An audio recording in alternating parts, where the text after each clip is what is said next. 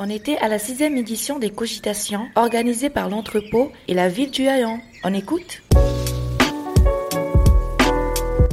Est toujours en direct des cogitations sur le plateau de YouTalk et tout de suite on reçoit Hélène Piris, chanteuse violoncelliste. Bonjour Hélène. Bonjour. Pourquoi le violoncelle comme instrument? C'est une bonne question parce que comme instrument d'accompagnement, euh, je souhaite ça à pas grand monde parce que c'est quand même euh, très chiant.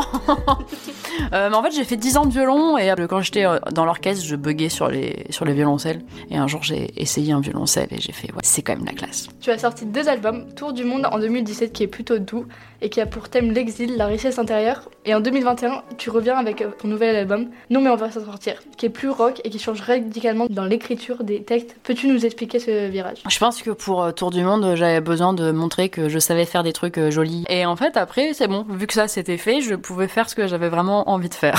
J'étais plus portée par d'autres sujets et d'autres manières d'enrober ces sujets. Penses-tu qu'il est plus facile de passer des coups de gueule avec l'humour? Alors facile, non pas dans le côté immédiat euh, de la chose, parce que du coup ça demande du recul. L'humour demande un petit temps de réflexion, c'est-à-dire que gueuler juste comme ça avec euh, sa colère, avec ses tripes euh, et le poing levé, je pense que c'est plus facile d'un point de vue d'immédiateté. Après, pour que ça soit entendu, je pense que ça marche mieux. Du coup, que penses-tu des cogitations? Est-ce que c'est à refaire, tu reviendrais? Ouais, carrément.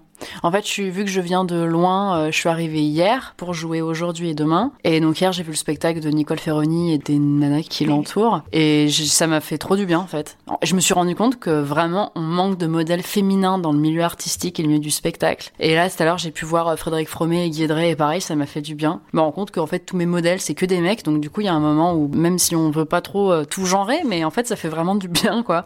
Et je trouve ça assez fou que dans tout ce festival, il y ait autant de meufs. Et je pense que c'était pas forcément voulu, Je pense que le programmateur, il a fait sa programmation euh, pour voir une globalité esthétique, quoi. Et donc ça m'a fait beaucoup de bien. Et puis demain, ça va être très cool. Avec l'affiche qu'il y a demain, ça va être trop bien. Donc je suis très contente de rester trois jours. Qu'est-ce que tu penses de la représentation de la femme dans la musique? Bah, c'est un peu ambigu quoi parce que enfin moi je suis dans le milieu de la chanson euh, finalement les personnalités les plus connues Angèle, Pomme et Suzanne étaient des meufs. Donc il y a quand même une reconnaissance euh, dans un niveau assez haut. Bah après je parle pas du rap euh, tout ça ou du rock. J'étais allée au Hellfest l'année dernière et il y avait des nanas justement qui ont fait le fameux More Women on Stage parce que effectivement quand tu vas dans des festivals comme ça tu sens qu'il y en a qui sont placés parce que sinon ça la fout mal quoi. Mais je pense que c'est un, c'est un cercle vertueux qui est en train de se mettre en place. Et je parlais des modèles féminins. Plus il y aura de modèles féminins plus il y aura des femmes aussi qui vont pouvoir s'identifier à ça et qui pourront jouer. Et puis il faut juste que le pouvoir euh, soit un tout petit peu euh, partagé entre les hommes et les femmes aussi. Mais c'est en train de s'ouvrir. Moi j'y crois. Je pense que c'est en train de s'ouvrir. Et de toute façon ça pourra plus être comme avant. C'est plus possible. Là il y a des trucs qui sont, on peut même plus réfléchir comme avant sur plein de, sur plein de plans. Et du coup euh, dans les programmations ça va se faire aussi. Donc j'ai confiance. Faut pas lâcher quoi. Faut pas se dire que c'est fait et faut pas se dire que c'est acquis. Mais mais je pense que ça va bouger. Et du coup la question de fin qu'on pose à tous nos invités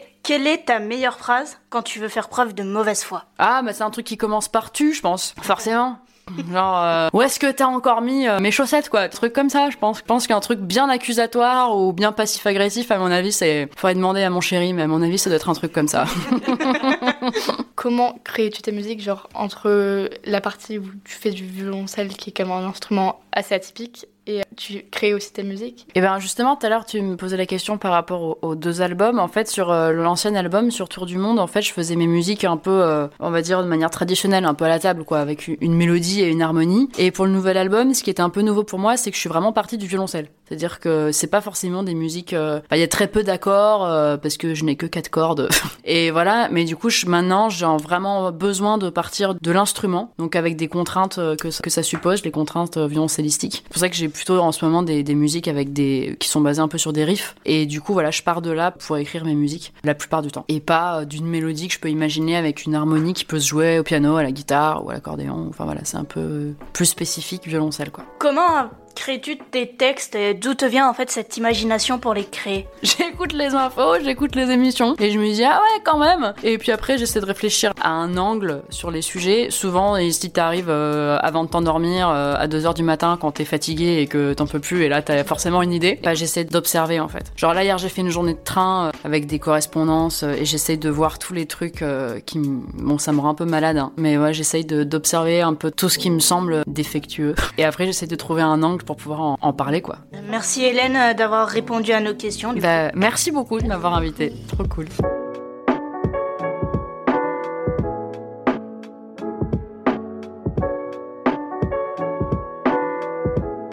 You Talk. You Talk. You Talk.